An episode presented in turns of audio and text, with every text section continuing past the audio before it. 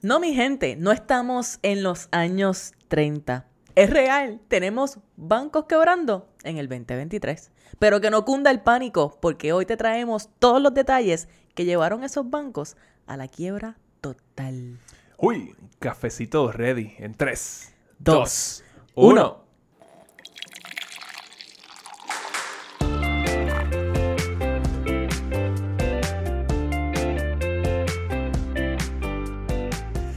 Saludos y bienvenidos a Café on a Budget, tu expreso hacia la libertad financiera. Te habla tu host Manuel Vidal y me acompaña la mejor money coach de todo el mundo y todo el universo, su Hailey Matos. Pero qué emoción de estar aquí en este ¿Qué, qué?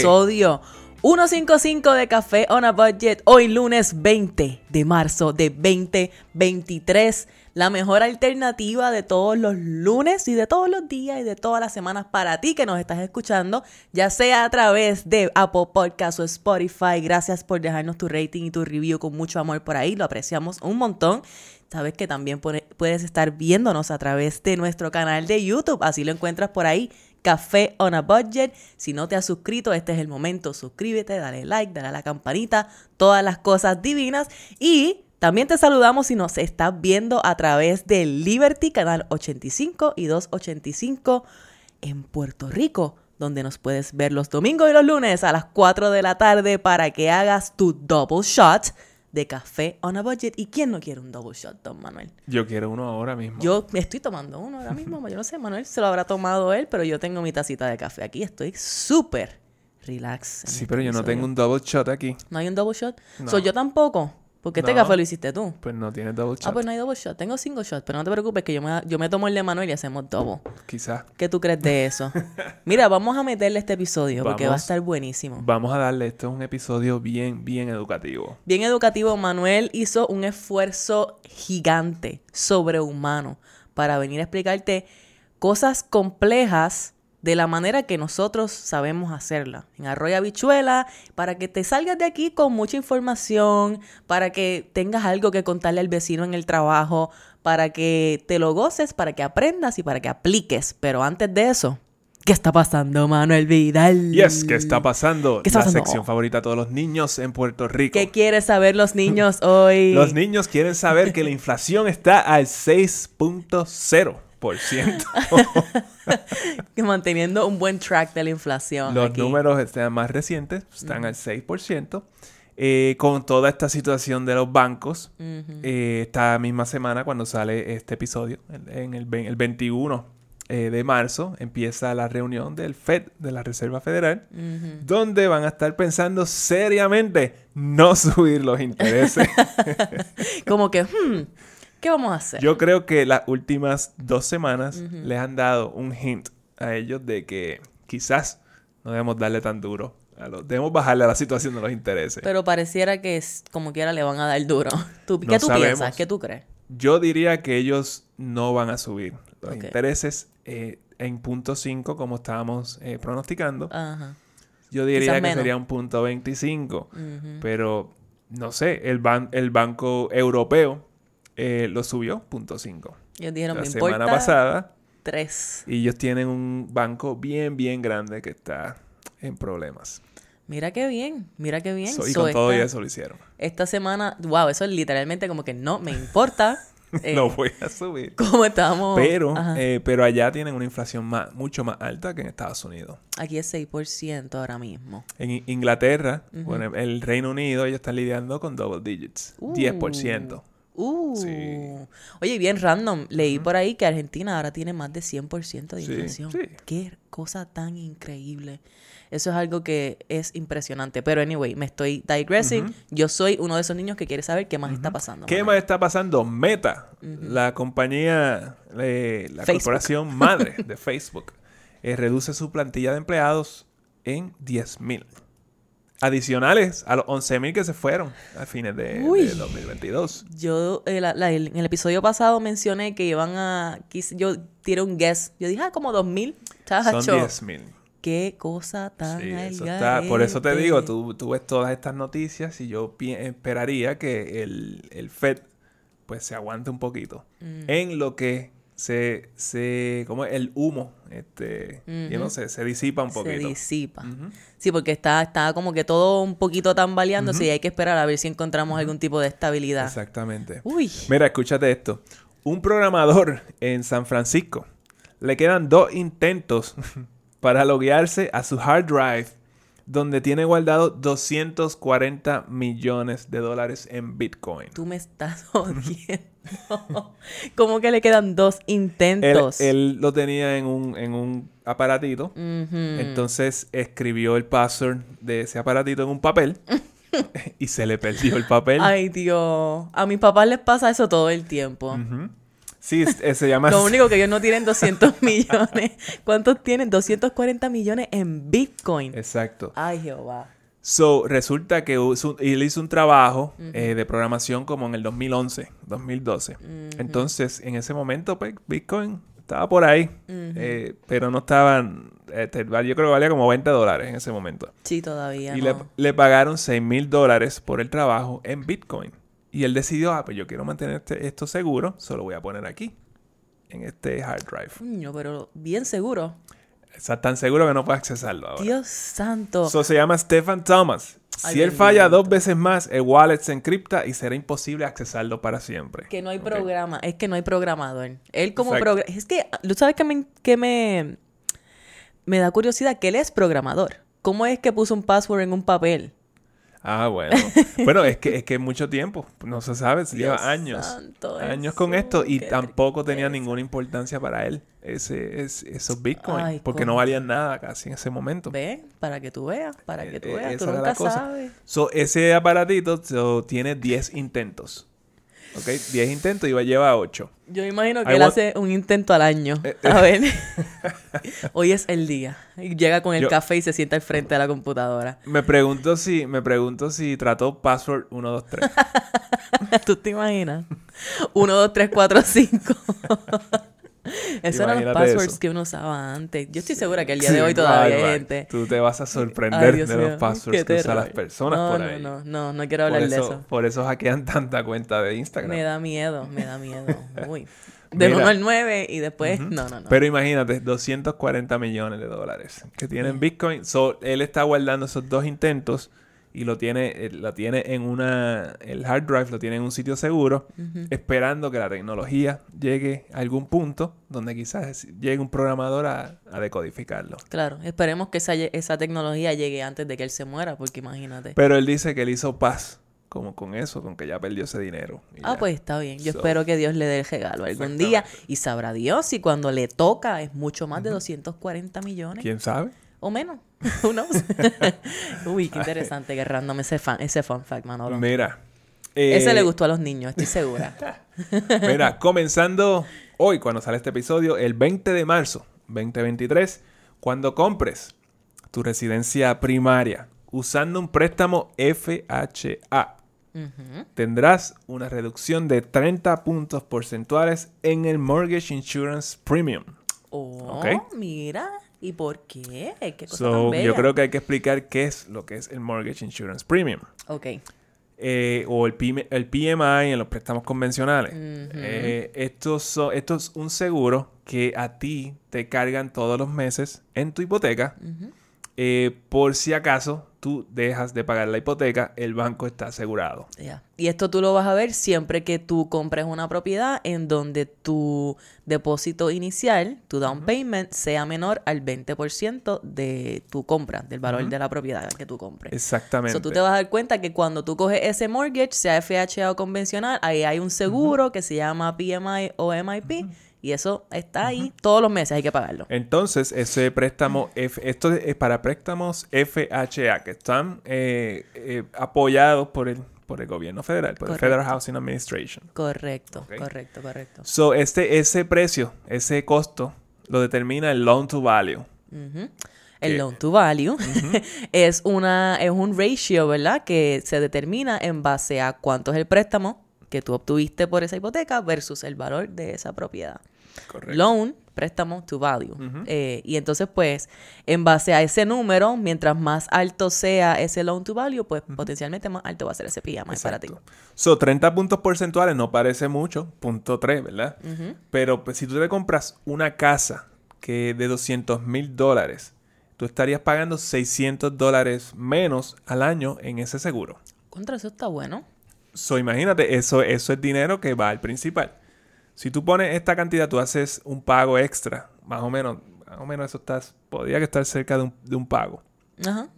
Si tú pones un pago extra al año, tú vas a reducir el tiempo en que tú pagas tu hipoteca en 5 o 6 años. Bastante, bastante fácil. Eso está súper bueno, eso está súper bueno. O sea, si tú cogieras ese, eh, esa diferencia, ¿verdad? En lo que hubiese sido tu pago de, de PMI, pues, y lo pones en el principal, pues te puedes ahorrar, eh, puedes adelantar esa hipoteca. Otro- Genial. Aprovecho para entonces decirte una de las diferencias que tienen los préstamos FHA con los préstamos convencionales eh, de hipoteca es que el FHA eh, tienes este- los dos tienen el insurance, ¿ok? Ujú. Pero FHA tú pagas ese insurance, ese seguro, tú lo pagas por la vida completa del préstamo. O sea, por 30 años tú vas a estar pagando mensualmente esa cantidad. Correcto. Versus en un préstamo convencional, cuando tú llegues a un 20% eh, de, de tu, Del loan to value. del loan to value, tu- de equity, en tu casa, tú puedes llamar al banco y decirle, mira, de equity. quítame, quítame ese seguro. Cuando ya tú hayas pagado, 20%". cuando ya tú hayas pagado ese 20%, tú puedes pedir que te quiten ese PMI de tu costo mensual y entonces pues te estás ahorrando eso de tu pago, lo cual también puedes utilizar para ponerlo en el, So- en so el principal. So, básicamente, en un préstamo convencional existe la posibilidad de que tú puedas bajar esa hipoteca en algún punto del préstamo Correcto. versus un FHA, pues esa, la cantidad que tú tienes al principio es la cantidad que vas a pagar al final. 100%, 100%. Creo que- que espero haber sido claro, y si no, suficientemente claro con eso. si no, tú nos dices, espérate, explícame de nuevo eso del PMI que no lo entendí y te lo explicamos de nuevo, eso no importa. Y Tantas dale- veces como sea necesario. Y dale para atrás. Dale para atrás y escúchalo de nuevo. Mira, First Republic Bank. Esto es otro banco que está al punto del colapso. Ay, Dios santo, pero qué miedo. Recibió depósitos salvavidas de 30 billones de dólares de parte de los bancos gigantes como Bank of America, JP Morgan y Citigroup. ¿Ok? Che, están repartiendo billetes, ¿eh? Le tiraron una, un salvavidas a este banco Eso está bien. y, el, y la Reserva Federal le dijo como que, yes, gracias, Gracias. gracias. ustedes, ustedes son los dioses. y, Eh, para eso estamos, para ayudarnos cuando estamos... y ese fue el mensaje que todos estos bancos le, di- le, le dieron también. Para eso estamos aquí. Para eso para, estamos. para eso. Dame, la, dame todas, todas esas inversiones que pues, yo te las compro, dámelas un descuento y estamos. Todo esto es para, eh, es, es para restablecer eh, la confianza en el sistema bancario, en el sistema financiero. Sí. ¿Por qué? Porque cuando pasan estas cosas, se cae un banco, la gente entonces empieza a, a tomar- dudar. a dudar y, y a entrar en pánico. Y lo único, lo menos que se puede permitir es que entremos en pánico. Sí, no podemos ser como nuestros abuelos y bisabuelos que guardaban el cash en lo, en Right. lo, en, en la- como en las paredes de las casas y en el Sí. matre, porque así no, así no es como funciona la cosa. Exacto. Pero bueno, ya estamos viendo esta situación de los bancos y esta es, este es el punto con el episodio de hoy. Nosotros estamos tratando hoy de explicarte qué es lo que está pasando con los bancos Correcto. y por qué quizás esto no significa eh, un problema grande pues para ti. Exacto. Es, Esto- es más, yo Es- pienso que... una- es como es como una enfermedad, pero pues tiene, tú sabes, un catarrito. Pero exacto, exacto. Es como que no sea esparcido, no sea esparcido, no es una pandemia, no es nada de eso, ¿verdad? exactamente. Y, y es importante también porque más allá de que probablemente a ti esto hasta este momento no te vaya a impactar para nada, más allá de que te preocupes, pero aquí lo importante es que tú te eduques. Porque cuando tú entiendes un poco mejor cómo es, qué es lo que está pasando, hint, hint, este, pues te, te vas a sentir quizás un poquito más seguro, más cómodo y puedes dormir un poco mejor en las noches, a fin Bueno, de y- cuentas. y, anyway, si no puedes dormir eh, por esto, porque estás demasiado pendiente de las noticias. Exacto, por eso yo no las veo. Manuel es el que me tiene al tanto aquí. ¿Tú Yo- sí te yo crees sí que él no me tuvo que explicar todo este episodio antes de yo sentarme aquí con él? Yo sí las veo, yo, yo tengo que verlas. Manuel tiene una capacidad de, de manejar estrés que yo digo que Dios te bendiga porque tú, él está al tanto de todo lo que está sucediendo en el mundo y yo no sé cómo él duerme. Y mira que bien duerme. Esto es una cosa increíble. Dormimos, dormimos, Dormimos. muy bien. Sí, pero dormimos yo, muy bien. yo no veo noticias, así que ¿Y that tú? makes sense. Pero mira, vamos a hablar de SVB, de Silicon Valley Bank. SVV. ¿Qué fue lo que pasó con ese banco? ¿Qué fue lo que ese pasó? banco cayó como una piedra. Pero en- una piedra pesada. En un día que es, es como que- ¿Quebró? ¿Quebró? que quebró en nada. ¿Cuánto fue que le tomó? Mira, 36 horas. En 36 horas, Silicon Valley Bank, que es un banco en California que llevaba cuatro décadas, ¿ok? 40 años atendiendo a la industria de la tecnología, Mm. cayó en 36 horas. Lo que tomó 40 años crear, Wow. se fue en 36 horas, en día y medio. Ay, Dios mío. SVB Ay. tenía activos de 200 billones de dólares. Par de ¿ok? Esos son par de pesos. Esos son par de pesos. Pero eh, esto es un banco relativamente pequeño, ¿ok? Estos son bancos regionales. Mm, Un banco regional en Puerto Rico, todos los bancos son regionales. Sí, sí, sí. So, sí. básicamente. Sí, pero este era el banco regional de Silicon Valley. Exacto. So, aquí, aquí había más torta. Aquí, Aquí había había torta. par de tortas. Pero Ajá. Mm. vamos a contrastar esto con JP Morgan, ¿ok? JP Morgan es un banco. No, Eso espera, espera. JP Morgan es el banco. Es un banco de usted y tenga, ¿ok? El ti- eh, JP Morgan tiene un total de activos valorados en 3.66 trillones de dólares. Ah, no, ya entiendo. Y, y estos son cantidades que quizás tú no puedes como que imaginar. Es difícil. So, yo te voy a dar una idea. Mm. So, un trillón de dólares, ¿ok? Un trillón de dólares. si tú pones, eh, tú tienes un trillón de dólares en billetes de 100 Ujú. Como que físico, aquí, Ajá, cachimiro, físico. encima de la mesa. encima de la mesa, Ajá. tú los pones uno encima de otro. Planchadito. Ajá. Lindo. Uno encima de otro. ¿Y tú sabes hasta dónde sube la torre? ¿Hasta dónde sube la torre? 600 millas. Yo, pues, mira, yo sé que eso es un montón. Mil kilómetros. Ujú. ¿Ok? So, todavía tú no sabes cuánto es 600 millas para arriba. No. So, la Estación Internacional Espacial está flotando a 250 millas. So va Ok. como que le pasa a la estación y le dice, nos vemos. Eh, Exacto. Día. Y piensa que la deuda nacional de Estados Unidos es 31 de esos. Tacho infinito.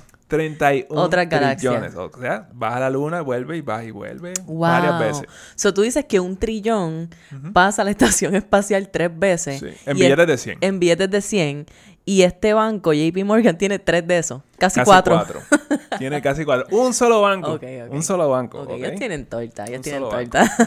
So, volvemos otra vez a SBB. SBB tiene 200 billones de dólares. So, eso es algo ínfimo comparado con 3.66 trillones. no sabemos cuán cerca está de la estación espacial. Eso no, le, no lo medimos. Ese lo no, medimos. porque eh, es, no es tan importante. Ok.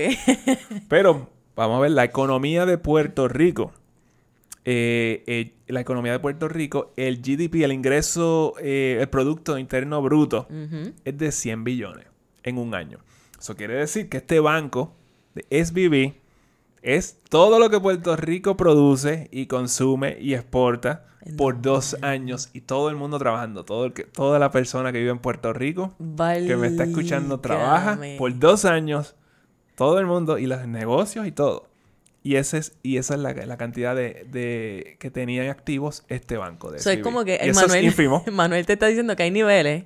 Hay niveles y hay niveles. Exactamente. Y pues SVB estaba en niveles. You know, estaba, ahí, niveles, estaba, estaba, ahí. estaba ahí. Estaba ahí. So, es Wow. como que so- es dos veces y pico más grande que el Banco Popular, que es el banco que en Puerto Rico tú lo ves en cada esquina.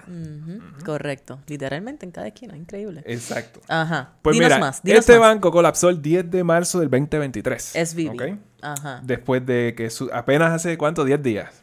Los otros días. Hablamos de esto un poquito. en-. Esto fue que, que está pasando en el episodio anterior. Exactamente. Ajá. Después que sus clientes fueran a retirar su dinero a la vez. lo que se conoce como un bank run. ¿ok? Literal. Todo el mundo va a ver, mira, dame mis chavos. Y ahí es Con el cuando slip banco- para hacer el withdrawal, para hacer el, el eh, y así- retiro. Y así, es que, y Sí. así se vio. Dame mi retiro. Tengo el papel aquí. En los años 30 eso se veía más agresivo. Porque pues todo el mundo era la loquera. Pero ahora todavía hay videos en Twitter de eso. Yo no he visto esos mismo. videos. Yo creo que a mí me volaría la cabeza si yo veo eso en estos días. Pues Uy. los depositantes trataron de retirar 42 billones de dólares en un día.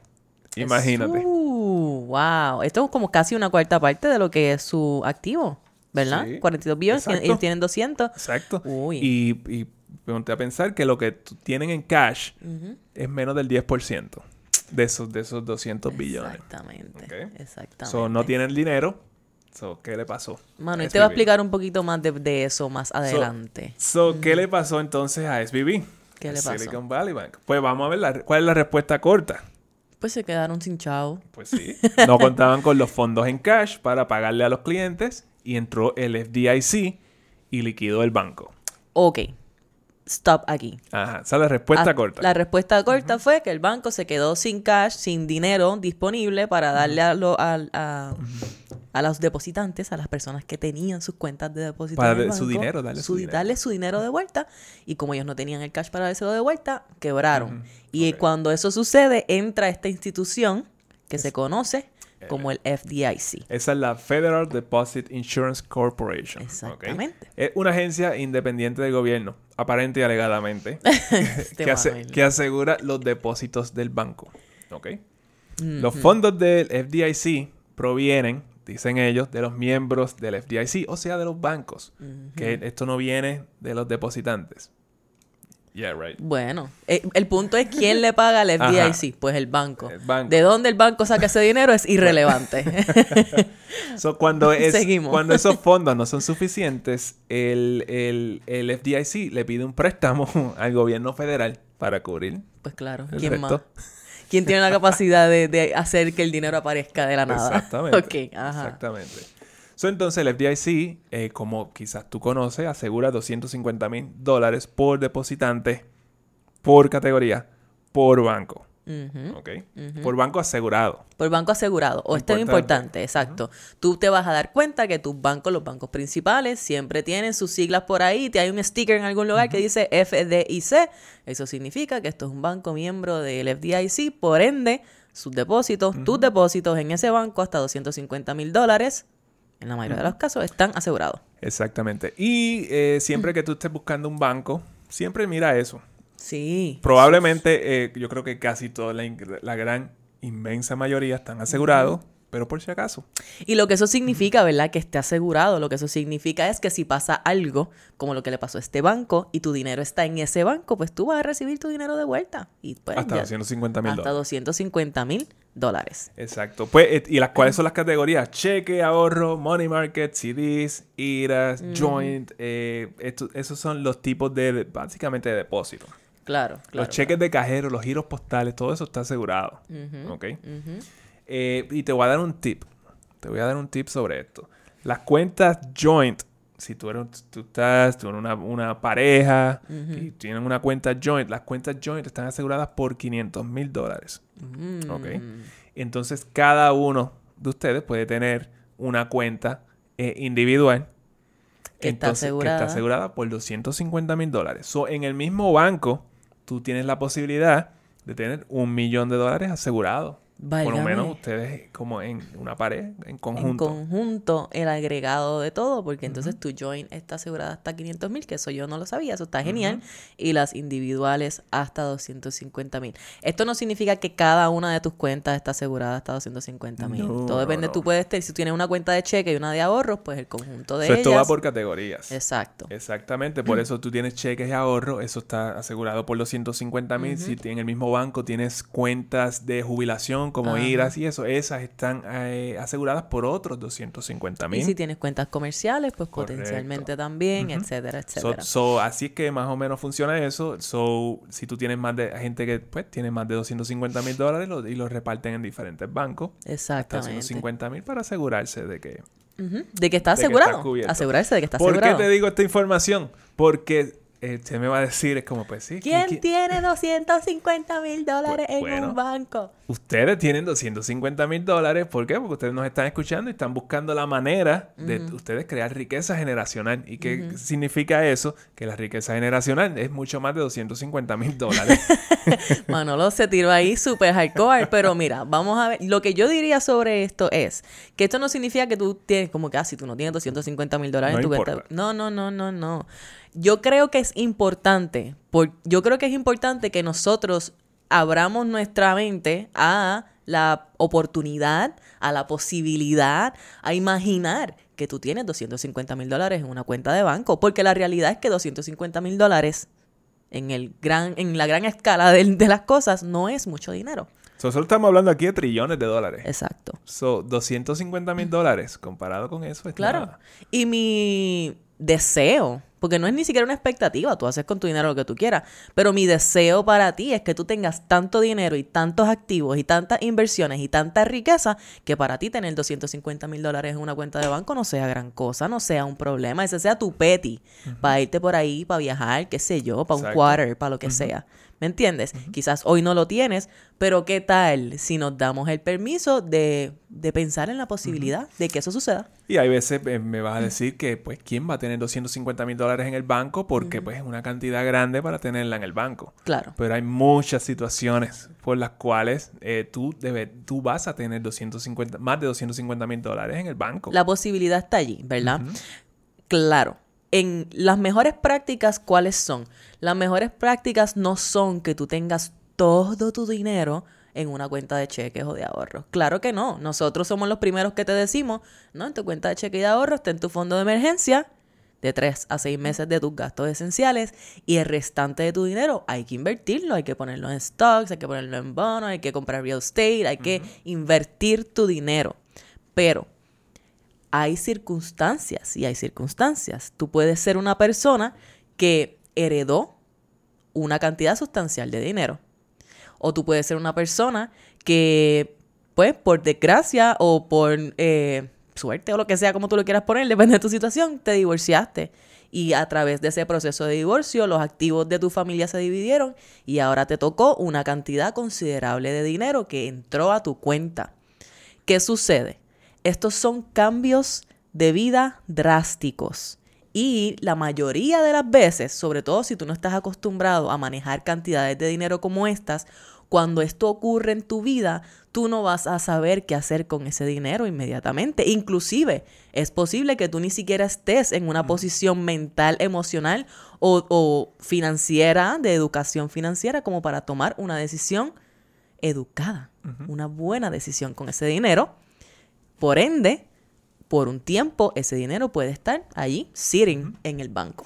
Y por eso también tú estás aquí edu- educándote lo más que tú puedes sobre este tema, porque estos son como training wheels. Claro. Como que para cuando te llegue esa cantidad de dinero. Es, para, es práctica. Tú tienes que aprender a manejar lo- el dinero que tú tienes hoy, no importa cuánto sea, Claro. para tú aprender a manejar 250 mil dólares, medio millón o un millón de dólares. 100%. ¿Y por qué no? Pues sí, ¿por qué, ¿por qué no? Esa es la pregunta. Así que vamos a asumir que tú estás listo para manejar Y, no- 250 y creo que no podemos cerrarnos a la idea de decir como quién yo no puedo, yo no puedo tener 250 mil dólares. Pues, eh, eso está casi asegurando. Tú tienes, tú tienes- ese es tu, tu seguro de que no vas a tenerlo. Exacto, exacto. Y yo pienso que esto era importante traerlo a colación porque pues uno decide ignorar esta información porque tú dices, ah, yo no tengo esa cantidad de dinero, yo no me tengo que preocupar por eso, pero ya lo sabes para cuando eso suceda. El FDIC, Ajá. continuemos con el FDIC. Ya nos fuimos en ase- el rant. Sí, sí, no asegura inversiones, ¿ok? Son son solamente depósitos. Eh, Exacto. Pero este banco, SVB, eh, tenía una peculiaridad. Es que 93% de los depósitos eran de más de 250 mil dólares. Uh. Ok. Eh, Para contrastar esto, vamos a irnos con uno de los bancos de usted y tenga, Bank of America. Solamente el 33% de sus depósitos no están asegurados. O sea, que son de más de 250 mil dólares. So, ellos tienen solamente, Bank of America solamente tiene una tercera parte de sus depósitos que no están asegurados. Correcto. Las otras dos terceras partes sí. En contraste con SBB, que casi todo lo que ellos tenían Es no no, asegurado. era asegurado. Ok, eso está bien interesante. ¿Qué hizo el FDIC? Cubrió también esos depósitos. ¿Ok? ¿Por qué? Bueno, porque tenía miedo de que esto se contagiara a otros bancos. Como vamos a sacar todo este dinero?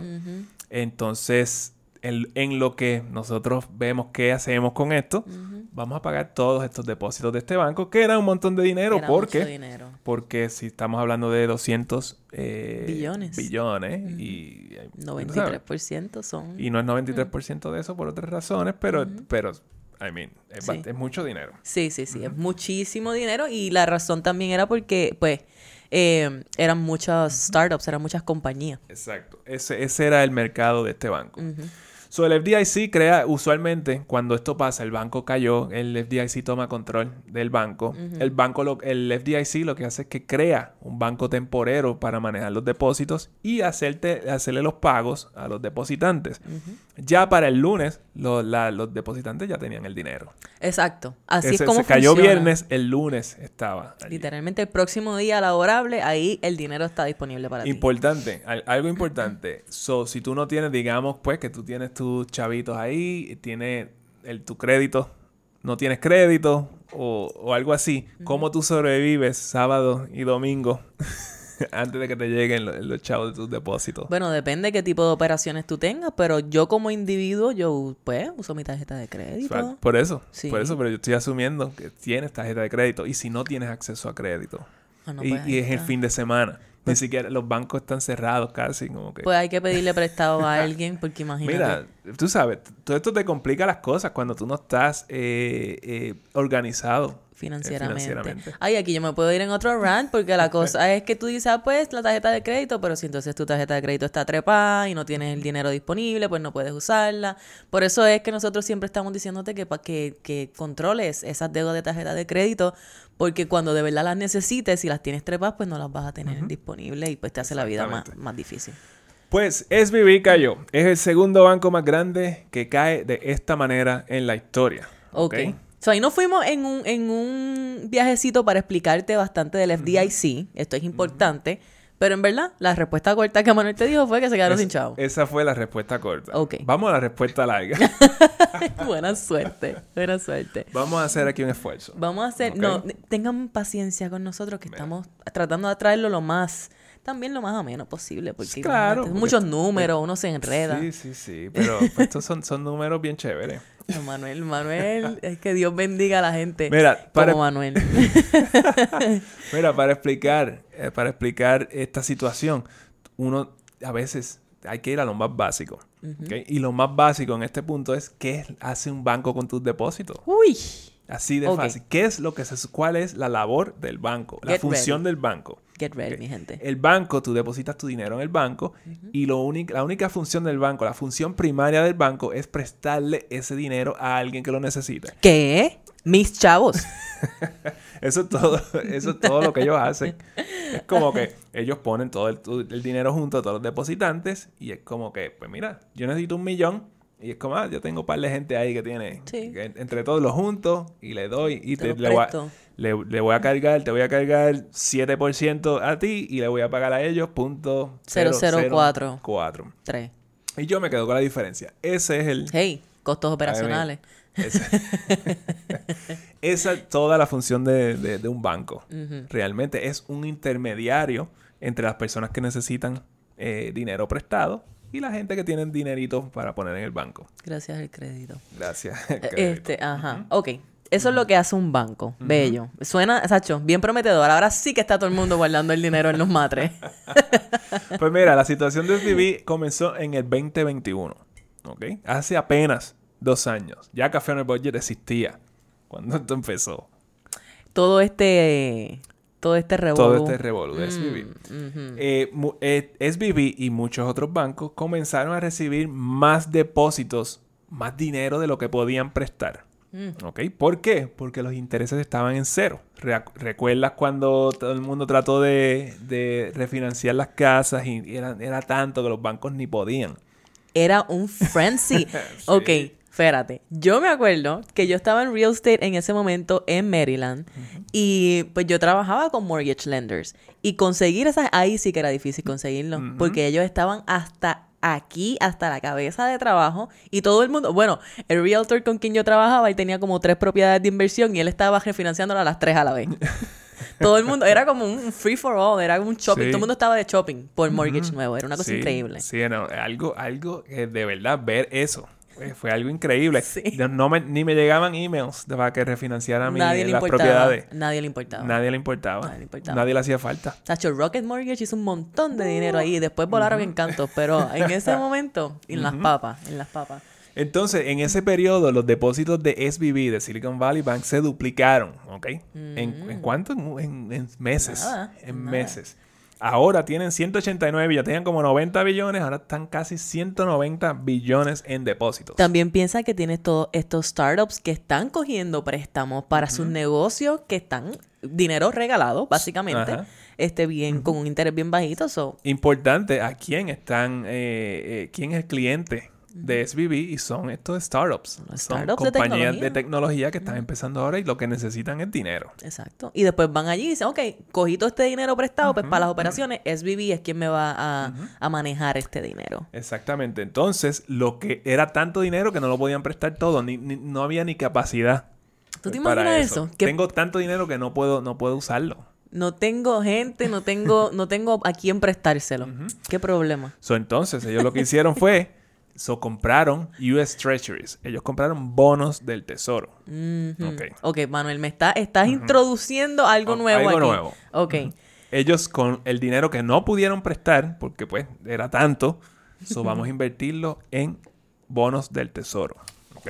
Hablemos de los bonos del tesoro. te voy a explicar un poquito cómo funcionan los bonos del tesoro. Un bono del tesoro es un instrumento, un, instrumento de inversión.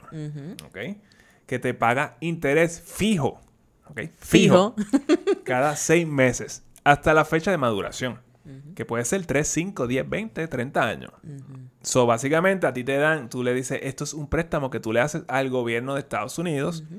Y esto está vaqueado básicamente por la confianza que hay en que el gobierno te va a pagar. ¿Por qué? Porque siempre ha pagado. Hasta, el día, de hoy. Ha pagado, Por los últimos 200 años. So, si tú compras, exactamente, eso, si tú compras un bono de tres añitos, pues eh, te dan esos intereses cada seis meses por tres años y al final de esos tres años te devuelven el principal que tú prestaste. Exactamente, exactamente. Esto es como a ti te dan pues, un billete, básicamente. Así es como se ve. Ok. So, estos bonos, como te estaba diciendo, son, es un instrumento de inversión. Tú puedes venderlos para adelante. como cualquier otra inversión. Yo tengo, yo tengo un bono. Eh, tengo este bono que eh, para tiene una fecha de madurez en cinco años y me paga al 2% de interés cada seis meses. Entonces yo vengo y se lo vendo a su Hailey. Y ahora su Hailey recibe ese interés. Cada seis meses. Correcto. Hasta que tenga la fecha de maduración, que le devuelven el principal. Es como con cualquier otro activo que tú puedes venderlo. Tú puedes, si tienes una propiedad de inversión, la puedes vender a otra persona, ¿verdad? Si tienes, qué sé yo, un stock, lo puedes vender a otra persona. Por eso se llaman activos. No es como que una cuenta de yo no puedo venderte una cuenta de banco. Exacto. esa, es la, la cuestión. So, los bonos son considerados extremadamente seguros. Inversiones extremadamente seguras. Esto es lo más seguro que tú vas a encontrar allí afuera. Lo que se puede llamar seguro es esto. Y por eso es que el rendimiento es bajito en comparación con otras inversiones. Lo, mismo que tu cuenta de ahorro. Por eso es que no paga mucho. Porque ahí está el dinero disponible todo el tiempo. Eso tú no estás tomando ningún riesgo. Tú no tienes que entrar a ver cómo estuvo. Ay, bajó. Ay, ¿qué voy a hacer? no, no, no. Me pongo nervioso. Están ahí. No te apures, que están ahí. Y si el banco quiebra, pues el FDIC te los, da, te los da como quiera. Exactamente. Eso, ¿Cuánto tú crees que te van a pagar por eso? Exacto. Como que... Come on, come on. Pues entonces, eh, hacer esto que hizo SBB hace sentido. Hace sentido. Tengo una, una maleta. No una maleta, no. Tengo un edificio lleno de dinero. Tengo una estación espacial experimental. so, so, voy a hacer una inversión segura. Si yo pongo un billón de dólares en, y me compro los bonos en, bonos del tesoro, eso me está pagando 40 millones al año. Cada seis meses yo voy a recibir 20, 20, millones por cada billón que yo tenga. Y esta gente tenía muchos billones. Más par de billones. sí, no, exacto. Y también es que, ese problema de que tienes tanto dinero que no, no tienes dónde prestarlo, pues en vez de tenerlos ahí eh, achocados, pues lo inviertes en algo. Y pues, eso es una inversión segura. Exactamente, exactamente. Entonces, aquí es donde viene el problema. Llegó el 2022 y el 2023. Hmm, ¿Ok? Por ahí en la nube. Aquí, aquí, fue, aquí fue donde empezaron los problemas serios, ¿ok? ¿Llegó qué? ¿Qué fue lo que llegó? Ay, la bendita inflación, La que. Manuel te dice todas las semanas a cuánto está la inflación o qué está pasando con la inflación o que JP Morgan decidió hacer gracias a la inflación. Exactamente. Mira, llegó la inflación y la Reserva Federal comenzó a subir los intereses base bien agresivamente. Bien agresivamente. Bien agresivo, ¿ok? So, estamos hablando de que para esta misma fecha, cuando grabamos este episodio, estaban en cero los intereses. Y hoy están al 4.5. So, el año pasado, para esta, Para fecha, esta fecha. estaba en cero. Y hoy, ahora, en el 2023, Marzo 2023. está a 4.5. Exactamente. Eso es un montón. Esto es una cantidad increíble. Esto yo creo que nunca se ha visto en la historia. Somos, estamos, know, la, la historia la estamos viendo aquí. 4.5% en... En un año. Les tomó, lo subieron 8 veces. ¿Ok? Para que tengan una idea. Cada aumento, cada vez que se aumenta este interés base, se toma entre 6 meses y 12 meses ver el efecto En la economía en, en general. la economía. So, aquí Ay, la Reserva Federal le zumbó 8 a la economía. Como que So, no, es- yo no quiero es- ver el efecto todavía, yo lo voy a zumbar y que Dios diga. Es casi como darle CPR a la economía. Bueno, literalmente eso era lo que estaba más o menos. Bueno, pero es que tú sabes que con este problema de COVID, ese fue el problema. Eso, Sí. Ellos le estaban dando CPR a la economía porque no había economía, porque todo cerró. So, ahora Está- esta, es la, esta es la manera de contrarrestar ese Está bien problema. interesante cómo estamos lidiando con un virus. Y también la economía más o menos tiene un virus. Todo está conectado, Todo. mi gente. Este es el tipo de viaje en el cual yo me voy y Manuel me mira como que tú estás Otra en vez un nos clase vamos de por ahí. viaje.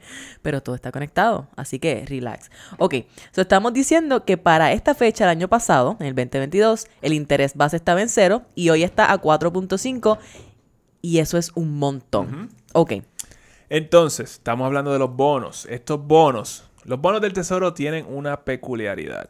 Y aquí es eh, que se empieza. No sé si ya se había complicado esto, pero yo vamos a complicarlo un poquito más. ok.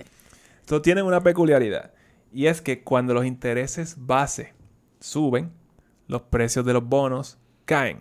¿Ok? So, Hay- cuando el Fed sube los intereses, el precio de los bonos cae. Exacto. So, hay una relación eh, inversamente proporcional entre los intereses y el valor de los bonos. Ah, ¿cuándo fue la última vez que tú escuchaste eso? En high school probablemente. Inversamente proporcional. Exactamente. Ajá. ¿Por qué?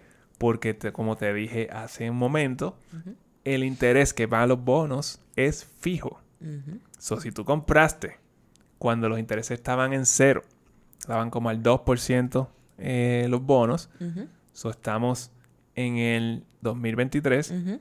Estos bonos de ahora, Ujú. del 2023, están al 4%. Pagan más. So, pagan más. O tu bono que tú tienes, porque madura de aquí a 10 años, a de- a 20 años, 30 O a años. cinco, lo que sea, ajá. So, vale menos. Vale menos, vale Eso menos en todo. comparación, tiene menos valor porque yo puedo ir y coger un bono de estos que me está pagando más o yo puedo coger ese dinero y ponerlo en otra en otro lugar que me dé un So, rendimiento vamos a traerlo menor. aquí. ¿Por qué yo voy a comprar un bono de esos, por ejemplo, y, y esto a nivel individual, al 4%, si yo puedo ahora mismo comprarme un CD que me pague 5% y, y en un año tengo el dinero para atrás? Y, y CD, algo- eh, certificado de depósito. Un certificado de depósito. Sí, porque un CD, imagínate. Wow. Eh, Yo no sé, yo no he visto un. CD hace mucho tiempo. Sí, es un verdad. CD de música.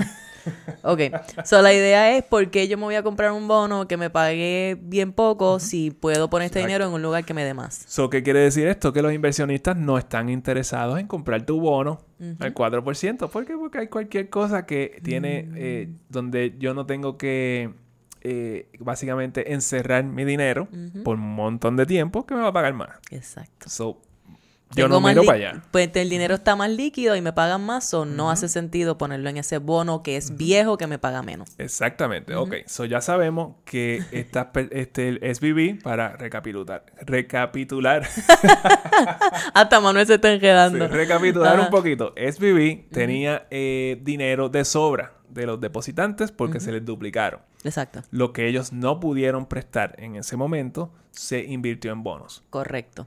Y ahora Los están estoqueados con esos bonos. Es llegar el 2023, los bonos empezaron a subir los intereses del Fed y los bonos bajaron de valor. Ahora pierden valor. Ok. Ujú. So, ahora vamos a marzo 8, 2023. Como que hace par de semanas hace atrás. un par de semanas atrás. ¿ok? Ok. SVB sometió el reporte de mid-quarter eh, del 2023. Ok. Y en las cómo- páginas 5 y 6 aparecen unas pérdidas realizadas. ¿Ok? Ujú, Que es una pérdida realizada o una pérdida no realizada. Una pérdida realizada es, vamos a empezar con una no realizada. Digamos que tú tienes un stock de Apple, ¿ok? Y lo compraste a 100 dólares. Ahora, eh, lo compraste el año pasado a 100 dólares. Hoy, digamos que Apple bajó 50% y ahora tu stock vale 50 dólares. So, tú tienes tu stock, sigues siendo dueño o dueña de Apple. Pero tu stock vale la mitad de lo que tú pagaste. Exacto. Eso significa que tú tienes una pérdida no realizada de 50 dólares. ¿Cuándo esa pérdida se realiza? Cuando yo vendo mi stock por 50 dólares. Exactamente. Una vez tú vendes ese stock que ahora se materializa, ¿verdad? Esa venta, pues tú, ok, yo pagué 100 dólares en aquel momento, ahora recibí 50 por el mismo stock, pues tengo una pérdida que se realizó, que se materializó de 50%. Ok. So, tú estás diciendo, yo espero que eso esté claro, tú estás diciendo que SVB en ese reporte de marzo 8 del 2023 eh, reportó unas pérdidas realizadas, cosa que se habían materializado. Exacto, exacto. So, ellos tenían en ese reporte, apareció que ellos tenían 21 billones de dólares, billones, 21 mil millones Uy, de dólares disponibles para la venta, lo que se llama AFS, Available for Sale, ¿ok? En la cual vendieron, y esto es lo que dice SBB, substantially all, ¿ok? sustancialmente todo. Exactamente. So, no me dijeron que lo vendieron todo, me dijeron que lo vendieron sustancialmente todo. A mí me encanta porque la palabra todo está allí. So, tú piensas que lo vendieron todo. Pero cuando antes de todo te ponen sustancialmente, Exactamente. pues, mm, So, en esa venta ellos esperaban recaudar 2.25 billones de, dólares, ajá. eh, pero eso lo que estaban vendiendo eran bonos, Que vale menos.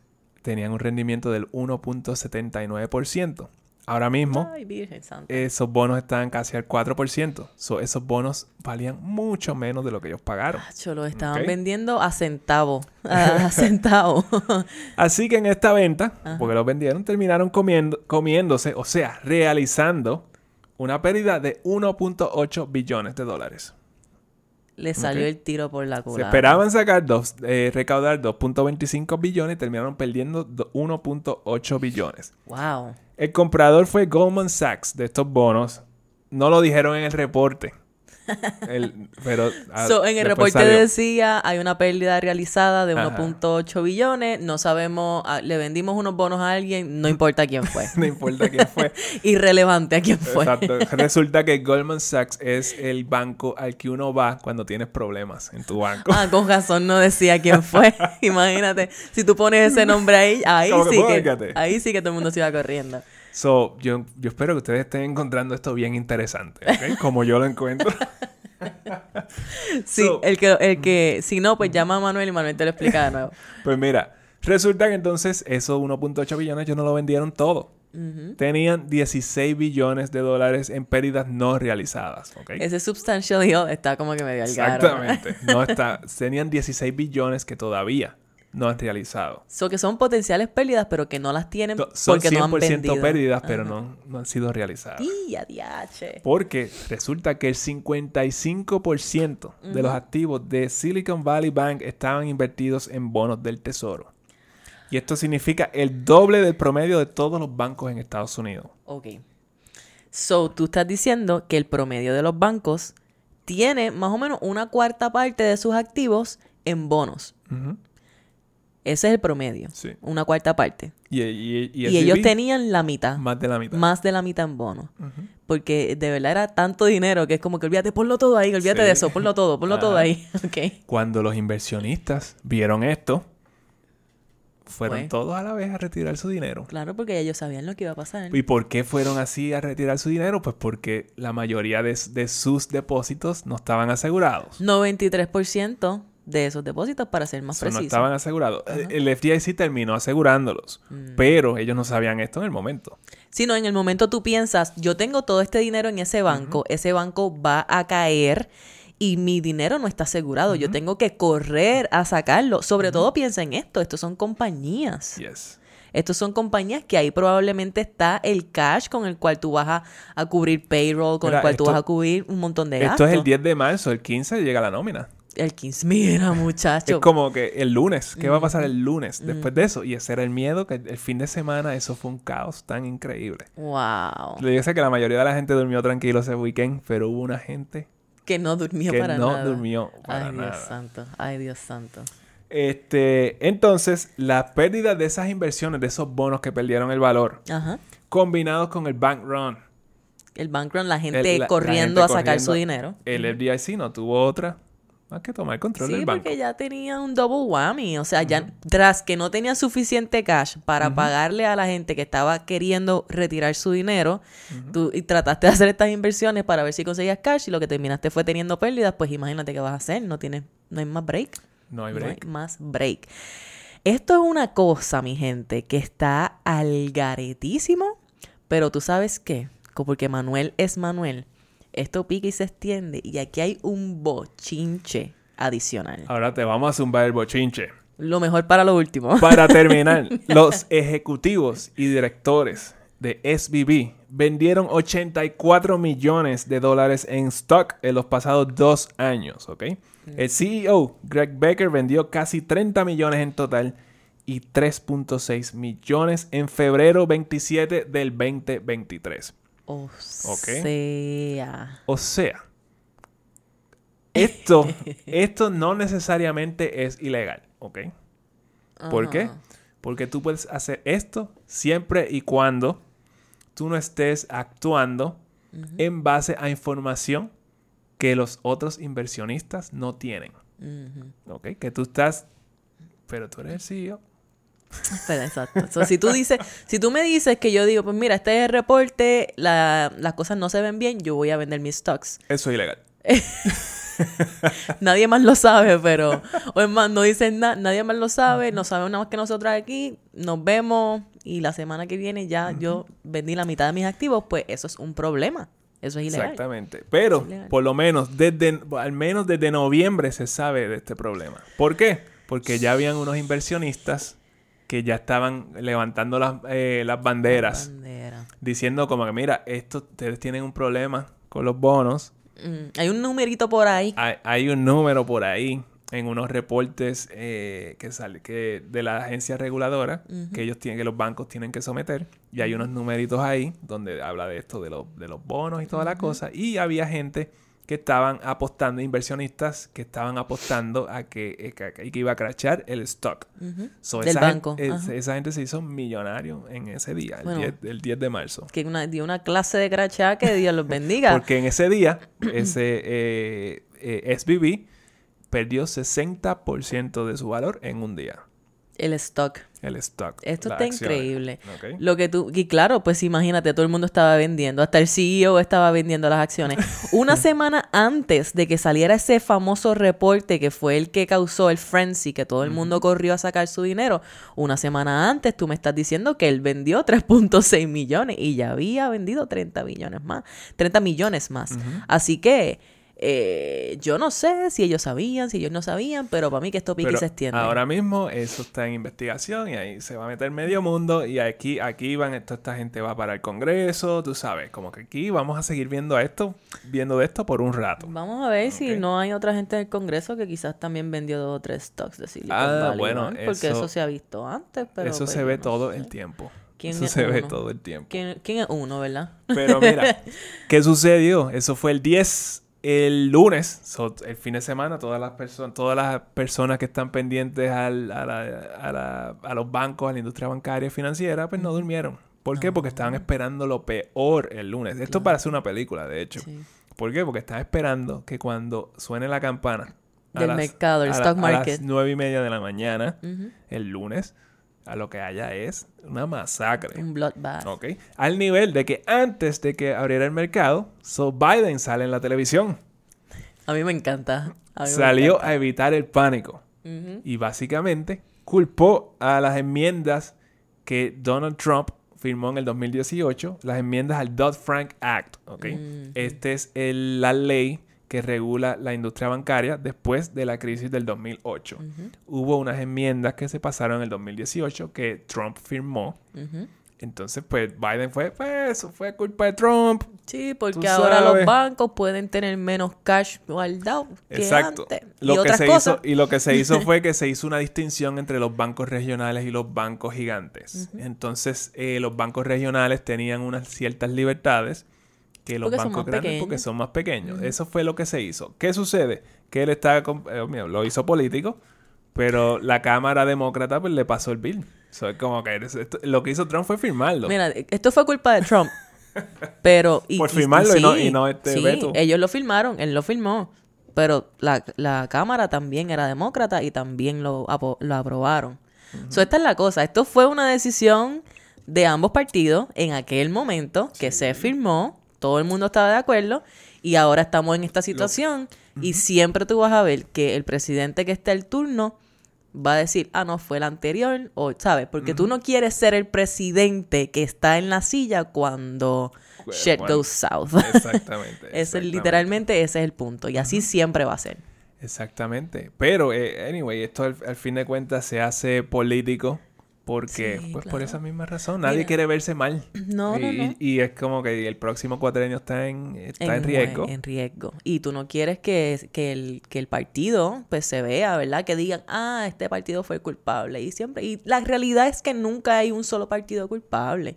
La realidad Es es, que son decisiones que se toman colectivamente, que pues, So, lo, que, whatever. lo que pasa es que cuando entonces pasan esta, quitan, remueven algunas de estas regulaciones, es porque ellos asumen que ningún, los bancos regionales no son lo suficientemente grandes para arrastrar la economía en caso de que pasara algo. mm, Lo que ellos no estaban mirando, que ahora es donde, donde, donde apretó eh, la cuestión, es que ahora mismo, ¿qué pasa si todos ellos eh, caen a la vez? caen. Ahora sí estamos hablando. Claro, porque la- una cosa es si es un banco, pues como que resolvemos. Pero ¿y si todos los bancos se están viendo afectados de la misma manera? Porque en este caso eh, la, eh, las tasas de interés están siendo parte de ese So, estresor. esto, esto es la esto, esto es consecuencia de la Reserva Federal y un poquito de esto de las regulaciones por el hecho de que, pues, simplemente ellos eh, miraron para el otro lado, eh, para los bancos regionales, porque, pues, no son importantes. Solamente hay que mirar Goldman Sachs, Bank of America, Citigroup, ajá. como que esa es la gente que hay que mirar. Pero mira, a fin de cuentas, yo creo que aquí hay unos takeaways bien importantes porque a fin de cuentas, yo no, eh, yo no sé, yo no soy economista ni nada de esto. Los chances de que esto pase a este mismo nivel, though, en todos los bancos, yo no creo que sean. Yo personalmente, que mm, toman No. mi palabra con, como dicen por ahí, with a pinch of salt. Sí, yo Yo no creo que esto vaya a pasar a, pas- a pasar a un nivel más global, más grande. Y por eso, y por eso que yo estaba tratando de explicar esta situación de SBB, que es una situación bien particular. Exacto.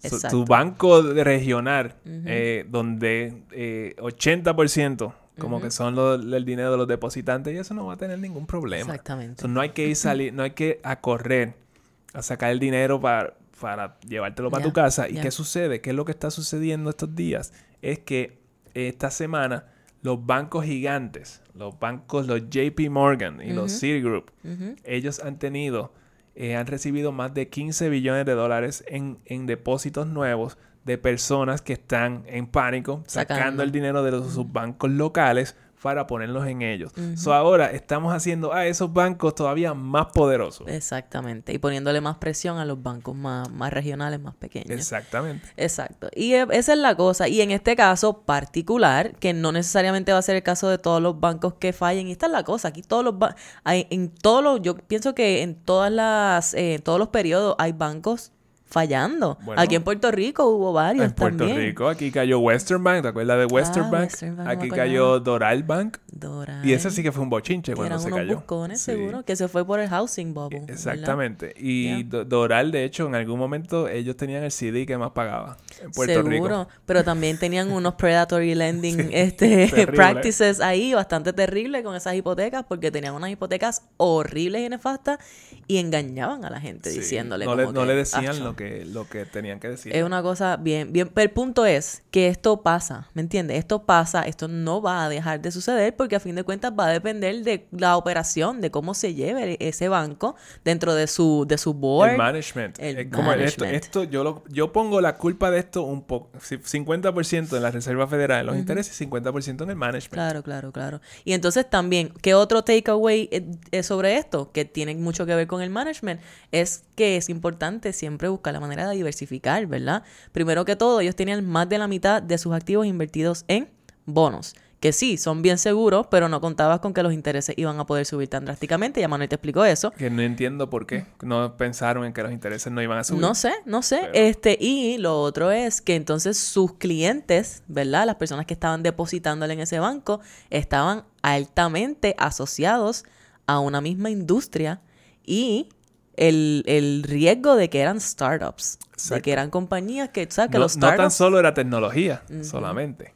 También es que eh, pues son startups, son compañías de, con un riesgo increíblemente alto porque son, son I mean, literalmente son chamaquitos. Es una de yo no sé cuántas las que de verdad make it, ¿verdad? Y entonces las demás es un chance súper alto de que, de que terminen eh, fallando. De hecho, entre los clientes de SBB está Roku. Ah, sí. Está Airbnb. Para que, para que tengan una Bueno, ex clientes, porque yo imagino que ahora ya están en No, ya, no, porque pues, ya no existe. Exacto. Así que imagínate. Takeaways de este episodio, mi gente. Algo, bueno, cómo funcionan los bonos. Manuel te dio para de eso. Y yo te, yo te de verdad te sugiero que tú vayas y lo vuelvas y lo escuches, las partes que quizás no están claras, porque aquí hay muchos detalles que son súper interesantes, que tú aprendas cómo es que funciona, porque a fin de cuentas, tú en algún momento de tu vida tú vas a querer invertir en bonos. Tú en algún momento de tu vida quieres, ah, quieres saber cómo es que funciona el banco, porque a fin de cuentas todos tenemos dinero en el banco. Tú quieres saber por cuánto te asegura el FDIC y qué qué cosas tú tienes que hacer para mover tu dinero y mantenerlo seguro, ¿verdad? Eh, claro, diversificar. Esa es otra cosa. Tú no solamente quieres tener stocks, tú también quieres tener bonos, tú también quieres tener quizás real estate, tú quizás quieres tener otro tipo de... Tú quizás quieres tener menos del 5% de tu portafolio en cripto. Oh, Manuel dijo eso. Eh, menos. Grábalo, grábalo. No, no, menos del 5%. Yo digo menos del 5%. Tú puedes lidiar con eso. Ah, de hecho, Manolo, cripto subió, este Bitcoin subió en estos días. Ah, viste, viste. estoy vacilando, estoy vacilando. Me importa lo más mínimo. Estoy vacilando, estoy vacilando. Mira, Manolo, y otra cosa bien interesante para cerrar, que tú me estabas diciendo de esto, es sobre el stock de SBB. Que el stock bajó. Un 60%. 60%. Ah, sí, bien importante. Ok. El, el, stock de SBB bajó un 60%. ¿Qué, qué, ¿Por qué eso es importante? Porque SBB es, es una compañía, es un banco que está dentro estaba dentro del S&P 500, ¿ok? Del S&P 500. Del índice. so, ¿Qué quiere decir? Este, el SBB bajó 60%. Ese día, el S&P 500 bajó 2%, ¿ok? ¿Qué, te estoy diciendo? Que si tú tenías tu inversión en el S&P 500 y un el banco pues se fue en un día. Quiebra. Se fue a pique pues eso es diversificación. Exactamente. O tú estás invirtiendo en todas las 500 compañías a la vez y si una se va a pique, pues no pasó nada. 2%, de la gente ni se enteró que el, S&P 500 bajó 2%. Y como el 2% puede bajar casi cualquier día, tú ni te enteraste de qué fue lo que hizo. ¿Qué habrá pasado que bajó 2%? Exacto. Y mira, es que hay un banco literalmente que está yéndose a pique en un día. Perdí, hoy bajó 20 pesos, que en la cuenta.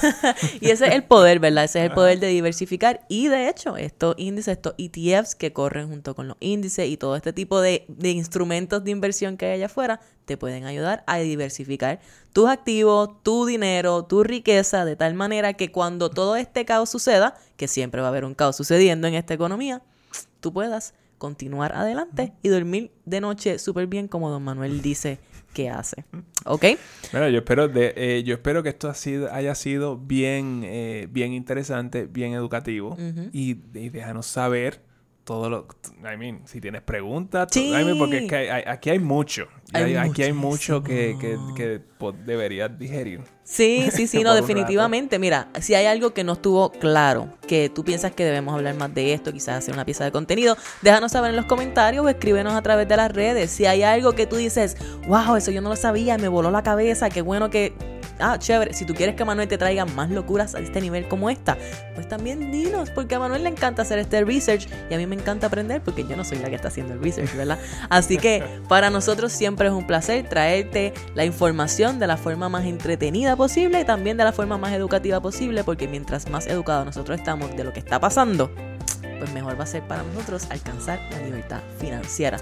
Y vamos a tener esos depósitos de mucho más de 250 mil dólares. Por ahí es que vamos. Por ahí es que vamos. Así que déjanos saber a través de las redes. Sabes que nos encuentras en Instagram, en Facebook y también nos puedes escribir un email a gmail.com y allí te leemos con mucho amor y te recibimos con un abrazo cibernético gigante. Y ya estoy lista para irnos. Qué bueno. Así que nada, gracias por estar aquí y nos vemos la semana que viene porque esto fue Café, on, a budget.